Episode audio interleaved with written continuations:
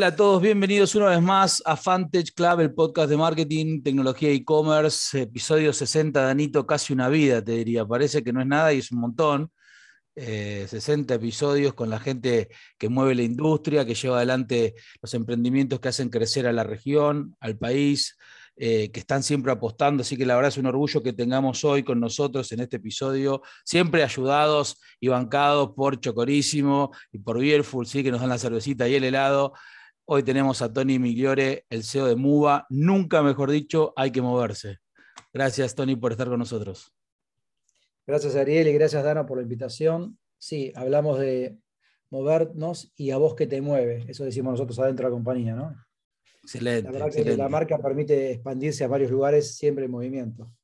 Sí, y justo de eso te arranco con esa pregunta, ¿no? La expansión, claramente el, el tema de la pandemia y el boom del e-commerce eh, y la aceleración de estos últimos dos años hace que seguramente MUBA, como muchísimos otros players en distintas verticales del mercado, haya crecido súper rápido. Como, vos como CEO, ¿no? ¿En qué haces foco cuando una empresa, digamos, tiene tanta atracción y una velocidad de crecimiento tan rápido. Hace foco en la eficiencia operativa, en que la velocidad de crecimiento no disminuye, en que no se te pierdan oportunidades y captures las oportunidades nuevas que aparecen. Porque uno cuando viste que, cuando, y todo, sí, pero si es todo no es foco, ¿no? Entonces, la pregunta es, ¿qué foco eh, crees que es el, el mejor para este tipo de situaciones? No, nunca es todo. Hay que saber dónde está yendo, ¿no? Yo a los inversores, me acuerdo, les decía y les digo y les sigo diciendo a los nuevos que voy hablando y equipo, somos una Ferrari que va a 300 en un tour en. A veces le pegamos a los espejos. Esa imagen, que acabo de patentarla, así que no... mucho, Está muy buena, muy buena. Se me ocurrió en una, en una reunión con un inversor y es una decisión de compañía, ¿no? Que tomo yo desde la conducción de la compañía, que es ¿Queremos ir recontra rápido o queremos manejar la Ferrari despacito para nunca se raye? En nuestro caso, ¿qué es rayar? Que algún paquete nos haga tan bien, que alguna cosa no funcione igual de bien, pero eligiendo, después se corrige, pero eligiendo mucho más eh, capturar la oportunidad y cubrir eh, la gran parte de la necesidad. ¿no? Por supuesto, no es lo mismo rayar un poco un espejo que romper el auto. Nosotros cuidamos mucho eso. Tenemos KPIs muy duros para la logística, como OTIF, que es no solamente entregar, entregar, sino entregar en tiempo y forma.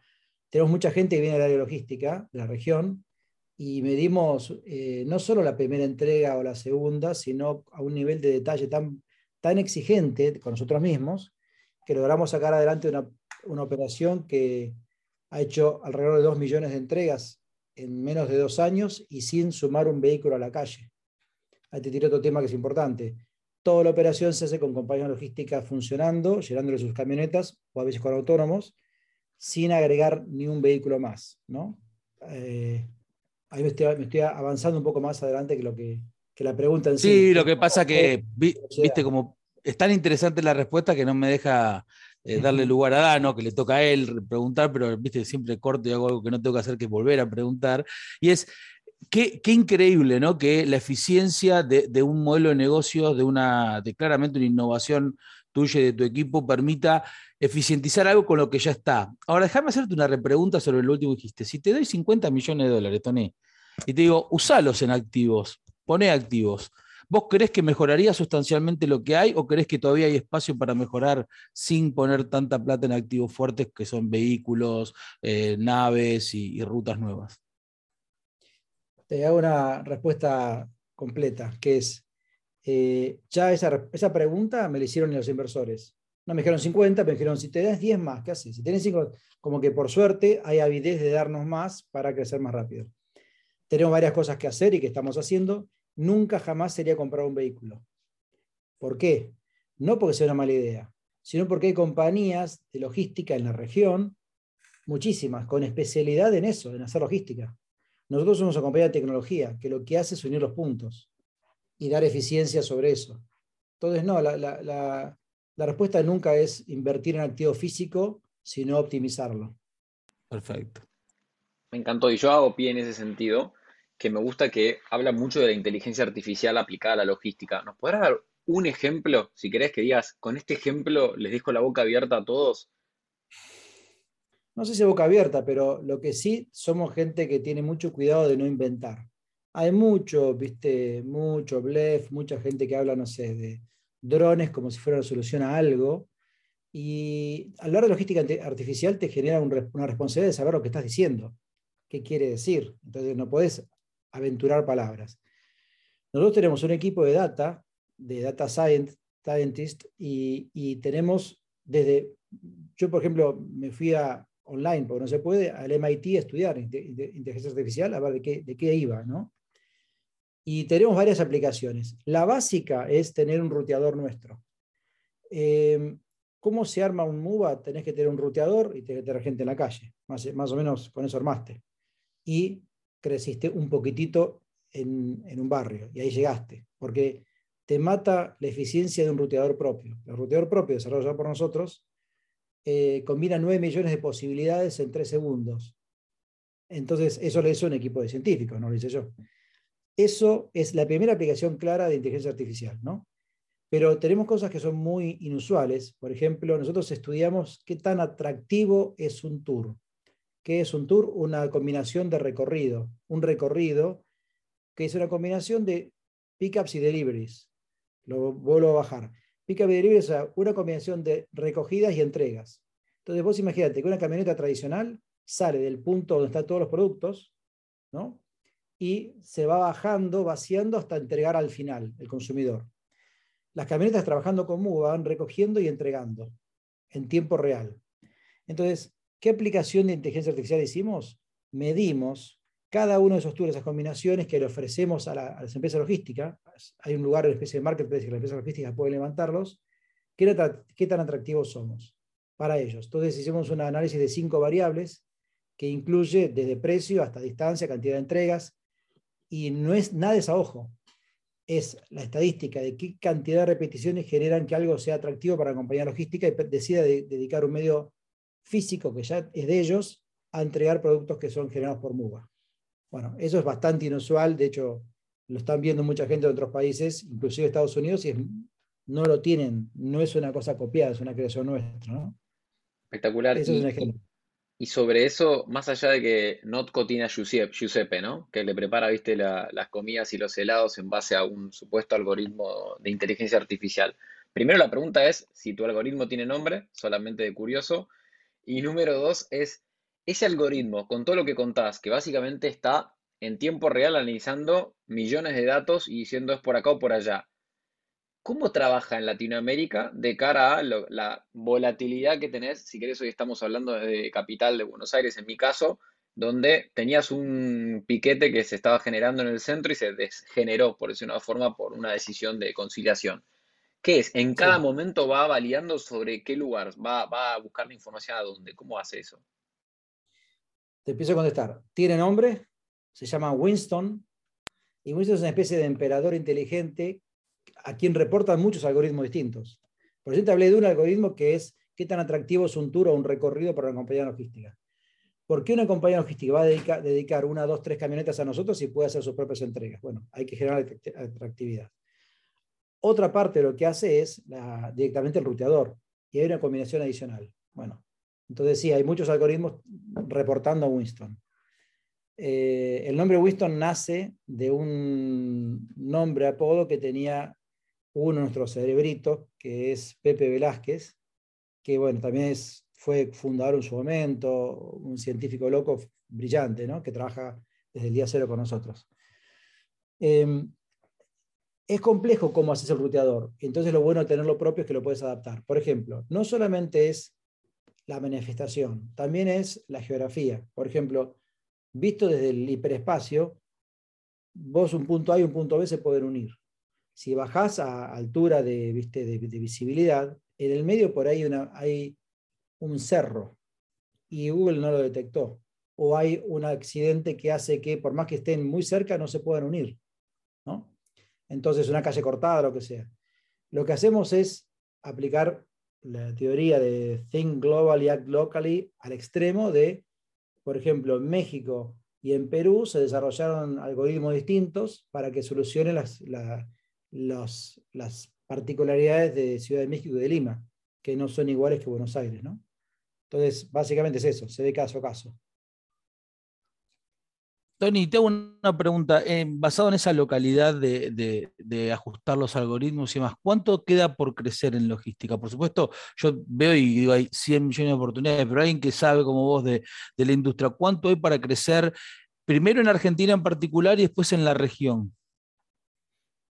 Argentina hoy es menos del 30% del revenue de MUBA. Todo lo demás está en las demás ciudades, países e incluso en la licencia de tecnología va a crecer tanto que las grandes, sin hacer nombres, pero los conozco, algunos de ellos, de las grandes eh, multitiendas regionales, las grandes compañías de venta, tienen la, duda de cómo se las van a arreglar cuando en 10 años, 15 años, en vez de, haber un 8, 10% de penetración de e-commerce, sea el 60%. ¿Cómo van a hacer para abastecer eso? ¿no? Porque hay que repensar, reinventar todo de nuevo. Entonces, el espacio es tan grande como grande es el aumento del comercio eh, remoto, que es infinito. Y ahí termina la parte del e-commerce. En realidad, si vos pensás, ¿qué compañía que tenga flota no quiera optimizarla y no quiera vaciar, llenarla mejor? Otra analogía. Imagina una compañía aérea que sale de Buenos Aires a Bogotá lo más llena que pueda, según lo que logran vender, y vuelve vacía a buscar más gente. Y vuelve llena, y vuelve vacía. Bueno, esa lógica es no, para, estás loco, no voy a armar una, compañía aérea así. Así se conduce la logística tradicional, de lleno a vacío. Entonces, ¿qué compañía que tenga camionetas, camiones, lo que sea, no querría optimizarla? Sea que sale a entregar para terceros o que hace sus propios repartos, sus propias entregas, ¿no? Y tenemos clientes crecientes en todas las áreas. Eh, no creo que aún clonándonos todos, empecé yo y ahora somos 100, y clonándonos por 5, por 10, alcancemos a poder abarcar lo que hay que abarcar. Sí, y Tony, no quiero acusar de si hay canas o no hay canas, pero viendo tu, tu LinkedIn noto que estás en logística desde el 91 más o menos, 90. 91, sí, sí. Empecé en el jardín, claro, contestando la otra parte de la pregunta. Correcto. Cuando estabas en el jardín empezaste. Claro, sí, sí, sí. A mí lo que me, gustó de ver eso es que tenés como X cantidad de años, para no decir, digamos, eh, de mundo corporativo en la logística y hoy estás del otro lado, digamos, del lado con luz, no del lado oscuro. ¿Qué fue lo que te generó salir de ese mundo corporativo? O sea, ¿fue algo que dijiste, basta, me cansé de ver estas ineficiencias, viste la oportunidad? Porque tenemos mucho público emprendedor y nos gusta también como darle ese empujoncito final al que está todavía sentado y con miedo de, emprender. Mira, creo que tengo que revisar el LinkedIn, porque es verdad, tengo 30 años de logística, pero tengo 27 como emprendedor empresario. Trabajé solamente tres años en compañías, inmediatamente me fui porque vi todas las oportunidades que había, ¿no? Creo que el que emprende, emprende eh, pese a todo y casi que no es una decisión, ¿entendés? Casi que no, no tenés alternativa. Yo no lograría nunca trabajar en una corporación. De hecho, trabajé, fui, viste, joven promesa regional de una compañía americana y al, viste, a la cantidad X cantidad de meses no puede trabajar más pese a todas las condiciones que había. Y hay gente que al revés, que tiene la habilidad y la capacidad de trabajar en una corporación y no emprender. No emprender. Entonces, la primera pregunta que uno tiene que hacerse es, ¿es para mí? A mí me encanta el fútbol. ¿Puedo haberme dedicado a jugar al fútbol? ¿Me alcanzaba para que sea esa mi forma de vida, por ejemplo? La música, lo mismo, es para mí. El que sienta que sí, tiene que hacerlo a como de lugar, porque nunca nada te va a hacer más feliz que hacer lo que quieras. La libertad es mucho más grande. Yo valoro mucho la libertad y construimos un equipo a partir de la libertad, ¿no? No controlamos horarios, vamos contra resultados 100%, ¿viste? no controlamos países. Tenemos, eh, no tenemos un headquarter en Argentina, tenemos una distribución en toda la región, incluso mucho en España, a través de esa libertad que se genera. ¿no? Entonces, te reordeno la pregunta. Casi siempre fui emprendedor, eh, casi siempre lancé compañías, lancé seis compañías, cuatro en logística en la región, abrí 19, estoy llegando a la 20 apertura en distintos países de la región. Estuve el primer eh, Internet y fui, digamos, el que armó Net Envíos, que fue lo que hoy es Mercado Envíos. Cuando tuvimos que cerrar porque explotó la burbuja, se armó Mercado Envíos ahí. Entonces sí, lo vi mucho, ¿no? Esta vez como que preferí tomarme el tiempo de estudiar qué había que hacer para hacer algo distinto. Em, creo que te contesté. Sí. Tony, te hago una consulta respecto a este último punto que, enganchabas eh, respecto al mercado envíos, y, es una pregunta que em, no tiene una respuesta única, me imagino, pero ¿cómo ves a, Mercado Libre dentro de este crecimiento? Yo tengo la visión de que Mercado Libre es una especie, sin quererlo, digo, sin tener esa estrategia puntual, es un pulpo que va como creciendo más allá de lo que incluso planea, ¿no? Y tomando distintos verticales y vertientes y va haciendo siempre una milla y un cuarto más de lo que hacía antes. ¿Vos crees que va a tomar este tema de envíos eh, y, de la generación de soluciones logísticas? Porque él ya tiene su, digo, sus propias soluciones logísticas a, nivel macro, no en el nivel de la última milla donde están ustedes, ¿no? Digo, pero ¿vos crees que va a avanzar hacia esa última milla? Sí, Mercado Libre es, eh, la, respuesta es sí, eh, y voy un poco más. Mercado Libre es el ejemplo de la cosa, de la cosa bien hecha, del garage convertido en mega corporación bien hecha. Ahora, viéndose convertido en mega corporación, tiene todos los pros y contras que eso, que eso genera. Por ejemplo, dentro de Mercado Libre, eh, imagínate la competencia que habrá para lograr obtener un poco de, prioridad internamente para conseguir que mi proyecto o el tuyo eh, sea priorizado. Creo que es una compañía ejemplar que Argentina se vio como favorecida de tenerla y ahora la región. Entonces, eh, hacen sus movimientos y siempre generan impacto. Dicho eso, em, Mercado Libre sí, en varios países ya tiene mucha fuerza logística, siguiendo, creo, el modelo de Amazon, ¿no? Pero eh, aunque Mercado Libre es una parte, a través del servicio Flex, una parte importante de nuestras entregas, minoritaria, pero es la principal minoría, creo, casi la primera minoría, eh, hay un mundo infinitamente más grande afuera, que no es el e-commerce puro y duro solamente. El nuevo gran e-commerce que viene es el Direct to Consumer, D2C. ¿Y qué son? Compañías queriendo entregar al consumidor final, teniendo de relación directa y no pasando por un marketplace. Entonces, el desafío para el marketplace es ofrecer tanta cantidad de servicios a un valor razonable como para que la marca, que siempre es más valiosa que el proveedor de servicios, decida ir por ahí no ir por las suyas. Por las suyas ¿no? Una solución como MUBA le permite a cualquier compañía, y ya hay muchas que están integradas con nosotros y nuevas integrando que me sorprenden, eh, compañías globales que dicen quiero llegar al consumidor final de forma directa. Mi gente los ahorros que tiene, la eficiencia que tiene. Entonces, así como Mercado Libre entra logística, otra gente se mete en su negocio, ¿no? que son los mismos dueños de, las marcas. Sí, claramente. Yo tengo una última pregunta, porque siempre hago estas preguntas medio eh, banales, por decir una forma, pero me gusta que cuando alguien está bien metido en una, en una materia nos pueda tirar como un poquito de futurología, ¿no? Y de paso, quizás dentro de esa futurología nos enteramos de algo divertido. ¿Hay algo que digas en logística para los próximos cinco años, si querés 10 años, o algo que hayas visto incluso en otra región, quizás porque en Latinoamérica a veces, viste, venimos un poquito atrás del carro, que digas, esto va a sorprender a la persona? Yo no te hablo de la entrega con drones, que ya lo vimos en todos lados y que salieron las notas y demás, sino algo que digas, esto es impresionante lo que va a pasar, lo que va a estar pasando. Y sobre todo que sea importante, aparte de impresionante, ¿no? Eh, sí, lo que viene es la logística sustentable. Claramente está ahí. Entonces, eh, hoy por hoy, si miramos el comercio electrónico, qué bonito, sin embargo, por ejemplo, el consumo de alimentos en forma así de, por aplicación, te inunda la calle de motos, ¿no? Con todo lo que eso genera. Eh, y el e-commerce te inunda el planeta de cajas, de cartón que hay que tirar y descartar, y plástico y un montón de cosas. Entonces, Logística sustentable no es solamente utilizar un vehículo eléctrico, que de por sí ayuda, sino, por ejemplo, generar rutas cortas. Si generamos rutas cortas, los movers se mueven mucho menos, las camionetas van más llenas.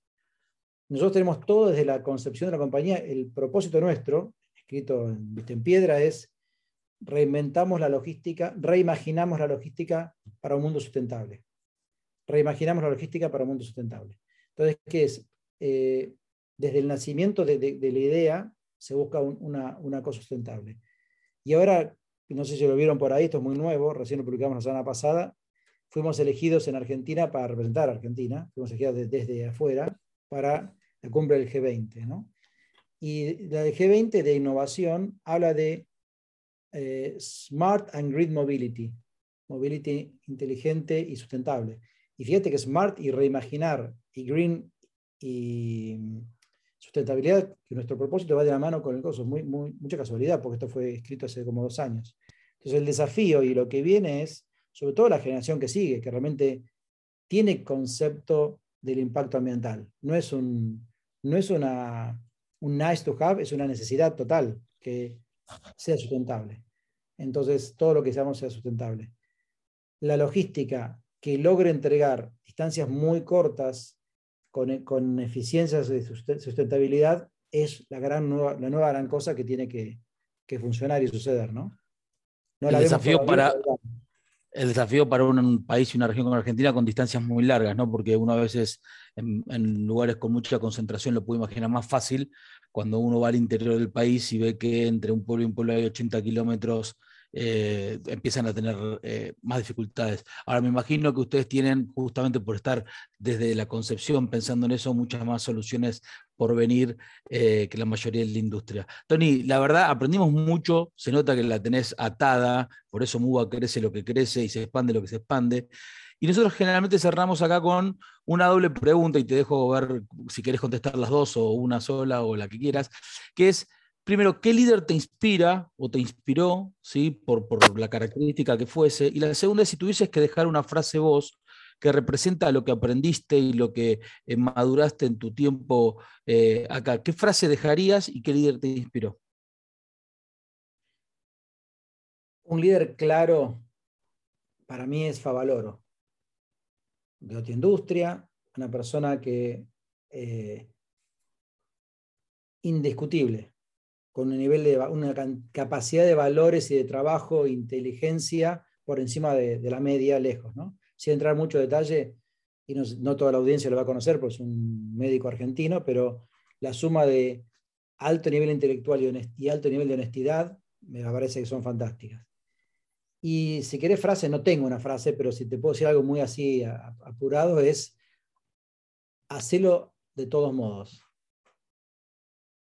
hacelo de todos modos. Porque te va a pasar de todo, hacerlo igual, ¿entendés? Vos hacerlo igual. Esa es la enorme diferencia entre los que hacen y los que hablan. Excelente. Tony, la verdad. Eh, muy... no la tenía, ¿eh? No, no, no, no, por eso, viste, de acá te llevaste 3, 4 para, para registrar. Tony, la verdad te agradecemos muchísimo el tiempo, un episodio bárbaro con un montón de, contenido para la gente, para los emprendedores, para quienes están en el mercado. Eh, a todos ustedes, gracias por estar una vez más con nosotros. La semana que viene nos encontrarán con más entrevistas a la gente que maneja esta industria o novedades de eh, este mercado. Nos vemos siempre en arroba Club. Gracias, Tony, por participar y por darnos un rato de tu tiempo. Gracias a ustedes por, por invitarme. Muchas gracias.